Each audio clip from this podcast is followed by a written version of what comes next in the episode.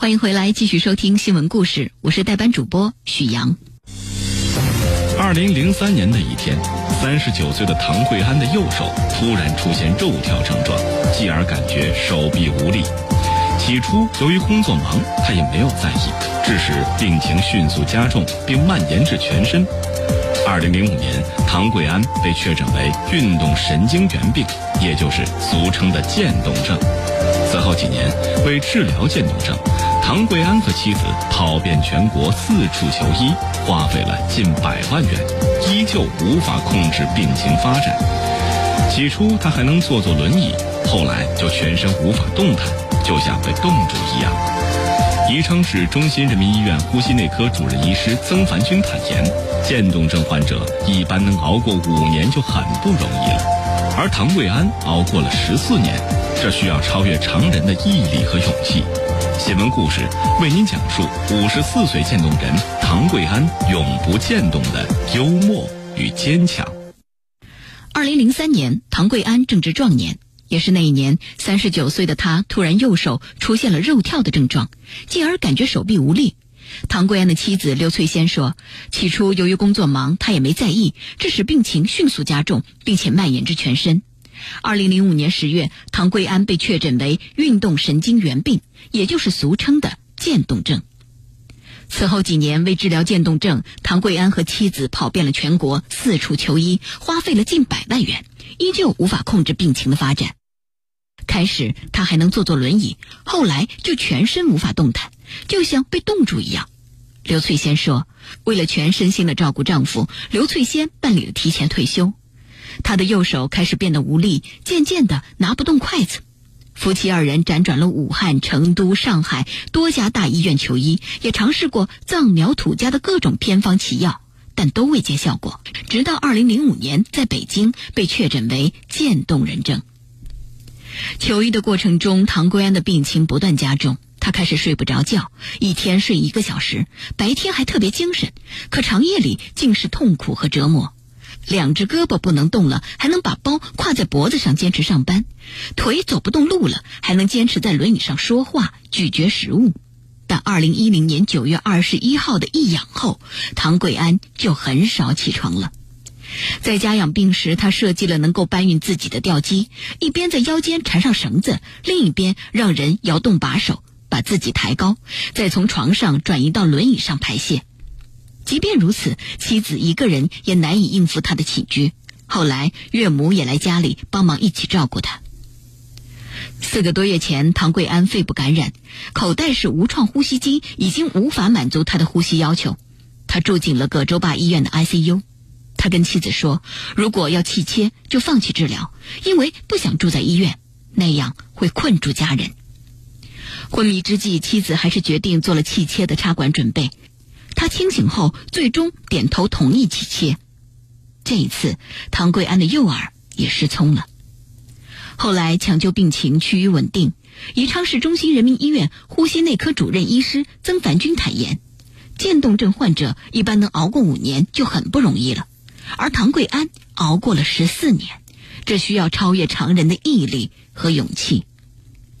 住院期间，唐贵安买来眼控仪，开始在电脑上进行以活动脑筋为宗旨的散漫型写作。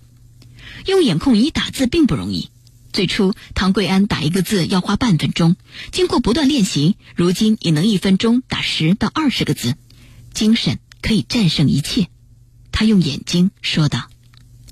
刘翠仙表示，丈夫也曾万念俱灰过，但很快就接受了现实，心态也变得积极乐观。太太的刘氏热干面堪称美味，是我们家的招牌大餐。躺在病床上的唐贵安这样写道：“其实，唐贵安没办法自己吃饭，也尝不出食物的味道。从2005年确诊为渐冻人症，妻子刘翠仙照顾了他十二年。”时间长了，他可以读懂唐贵安蠕动的嘴唇，也会被他深夜嘴里发出的咂巴声叫醒。望着病床上骨瘦如柴的丈夫，刘翠仙一脸的深情。他幽默又有才华。老子又活过来了！唐贵安在同学微信群里大喊一声。从今年的四月份开始，在电脑上安了眼动仪之后，毕业于武汉大学的唐贵安思想就犹如开闸。他回忆往事，记录病情，给护士写诗，给儿子写信。有时候一天要写七八千字。他用眼睛告诉医生，他想喝啤酒，还会鼓励病友。护士长万小荣的手机里保存着唐桂安写给他的诗，看着看着，他眼眶就红了。他告诉记者，这是他见过的最好的病人和家属。而医生熊小琪见过太多被自己内心打垮的患者。他说，很多医护人员把唐桂安的故事讲给自己的家人听。新闻故事，说你身边的九月七号，白露，天气转凉，昼夜温差大。五点多钟，天刚微微亮，唐桂安醒来，感觉今天天气非常好。他躺在床上动弹不得，只有眼珠转来转去。留意着屋内光影的变化，躺在旁边折叠床上的妻子也醒了，问他要不要小姐，有没有哪里不舒服。唐桂安没有办法说话，但是有多年护理经验的妻子知道他想干什么，是就眨眼，不是眼珠就往左右转。刘翠仙说：“我从上到下快速问一遍，就知道是怎么回事了。”此外，他们还有二人专属的唇语暗号，唐桂安嘴唇微张几下。妻子就能够翻译出一句话，更多的时候，他一个眼神就能够让他会意。七点左右，窗外的光亮越来越强，映射在墙上的鞋长影子逐渐收拢，成为菱形、方形，向窗边靠拢。唐桂安长久的卧床，对影子感觉愈发敏锐。他觉得影子在移动过程中会轻微抖动，像是显微镜下细胞分裂时的情形。唐桂安用电脑记下了这样一个早晨。躺在湖北宜昌市中心医院呼吸科急救室，唐桂安的鼻子里插着鼻饲管，喉部气切，手指上夹着心率监护仪器，打着吊瓶，皮肤因为水肿光滑发亮，包着一身的骨头。唐桂安没办法说话，双手也不能动弹，他只有靠眼球的移动打字，然后靠安装的眼动仪与电脑之间的感应发声。帅哥靓女，你们好。唐桂安盯着电脑屏幕。一会儿，电脑用女声说出了这句话。唐桂安对电脑只能发女声有些介意，一个大老爷们儿只能发女声。这台电脑是儿子花了三千多块钱买的，上面安装的眼动仪花了两万多，是儿子的积蓄。唐桂安是如何靠眼球移动打字的呢？摆在他面前的笔记本电脑屏幕上下载了一个含有二十四个字母的模拟键盘。电脑的下方安装有眼动仪，看上去有一只牙膏大小。眼动仪通过 USB 接口连接上电脑，它能够捕捉唐桂安眼球细微的移动。他通过眼球的移动，就可以在电脑模拟键盘上打出字来了。妻子刘翠仙说：“这个眼动仪是最便宜的一款，接触经常出现问题。只要唐桂安咂巴下嘴，他就得赶紧重新调试。电脑比猪脑还慢。唐桂安打出这行字之后。”笑了笑。病床床垫柔软，但是唐桂安仍然觉得硬。他原来体重有七十五公斤，可是现在浑身像散了架，只剩下皮包骨头。不过感觉神经完好，但又让他感受到身体的疼痛。为此，妻子在他身体下面加垫了一个软的枕头。唐桂安半个月才会换一次床单，这也需要儿子的帮助。为了补充营养，唐桂安几乎每两个小时就要进餐一次。他的饭。平常由刘翠仙的姐姐帮忙做，把黄豆、鸡蛋、鱼肉打碎成流食，用注射器通过鼻饲管打入体内，每次喂两百毫升。注射完一管之后，刘翠仙会快速的盖上连接鼻子的导管口，再用纸包起来，以防止感染。唐桂安在屏幕上写道：“这个饭可能有五十三度，浓度高。”刘翠仙说：“她什么味道都尝不到，还在想着酒。”自从咀嚼肌萎缩，唐桂安就只能从网上看看烹饪节目。他说那样哪怕是流食下肚，也能尝出大餐的感觉。每隔一段时间，护士要通过气切口帮唐桂安吸痰。想看看我的护理过程吗？唐桂安问。他脸憋得通红，还要让人帮他和护士合影。看到照片后，他说：“还是护士好看，我太吓人了。”站在床边的护士应声笑了起来。这样的二十四个小时，刘翠仙每周要过五天。晚上，儿子下班后去大姨家取第二天爸妈的饭食，然后送到医院。母子俩在帮父亲清洗排便。夜里，刘翠英搭着一张简易床睡在唐桂安旁边，呼吸机呼呼作响。即便如此，听到唐桂安一个咂嘴声，妻子也能马上醒来。他睡眠浅，平均两个小时会醒一次。唐桂安是一名渐冻人，由于肌肉萎缩硬化，他已经卧床八年，全靠呼吸机维持生命。妻子刘翠仙每天为他舒展双腿，常年卧床让他全身多处水肿，手指肿胀，脚趾发黑。从今年四月份开始，家人为他在电脑上安了眼动仪后，毕业于武汉大学的唐桂安思想犹如开闸。他回忆往事，记录病情，给护士写诗，给儿子写信，有时候一天要写七八千字。他用眼睛告诉医生，他想喝酒，还会鼓励病友。新闻故事为您讲述五十四岁渐冻人唐桂安永不渐冻的幽默与坚强。三十一年前，唐桂安认识小他一岁的妻子时，可是另外一副模样。他是原武汉水利电力大学的学生，毕业后进入了长江三峡集团公司的下属子公司，然后分配到宜昌工作。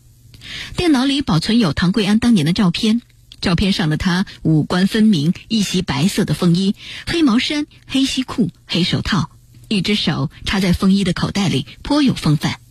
刘翠仙说：“丈夫小号、笛子、风琴样样都会，在公司里负责监理安全事务，搞土建，工作干得有声有色。儿子特别崇拜爸爸有知识，说我不学习。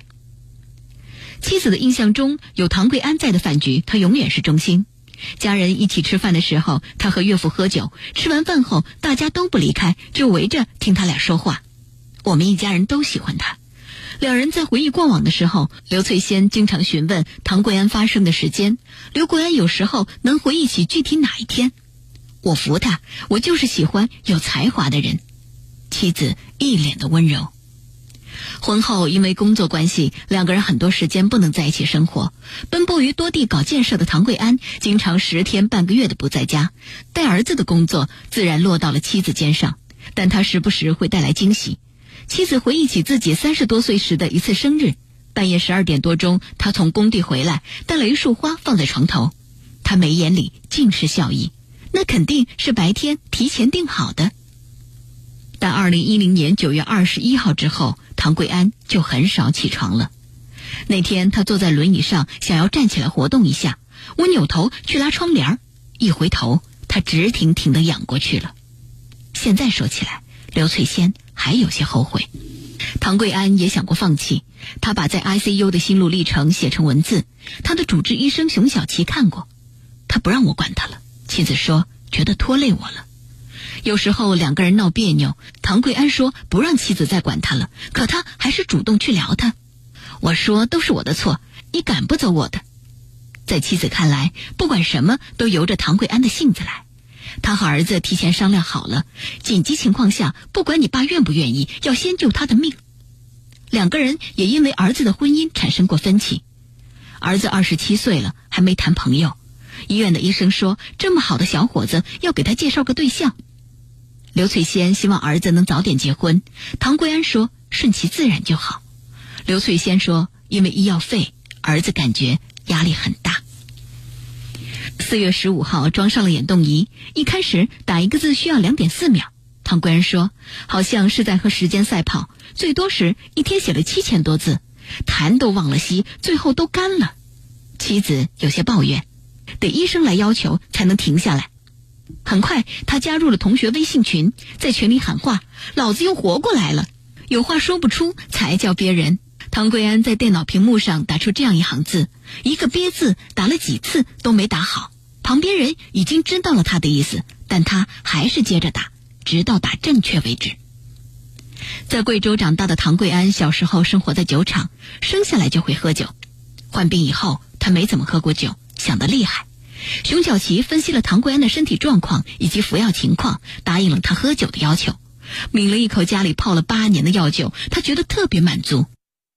唐桂安的电脑多来记录往事、求学经历、患病后的心路历程，或是给人写信，偶尔也写写诗。四个月来，他写了几万字。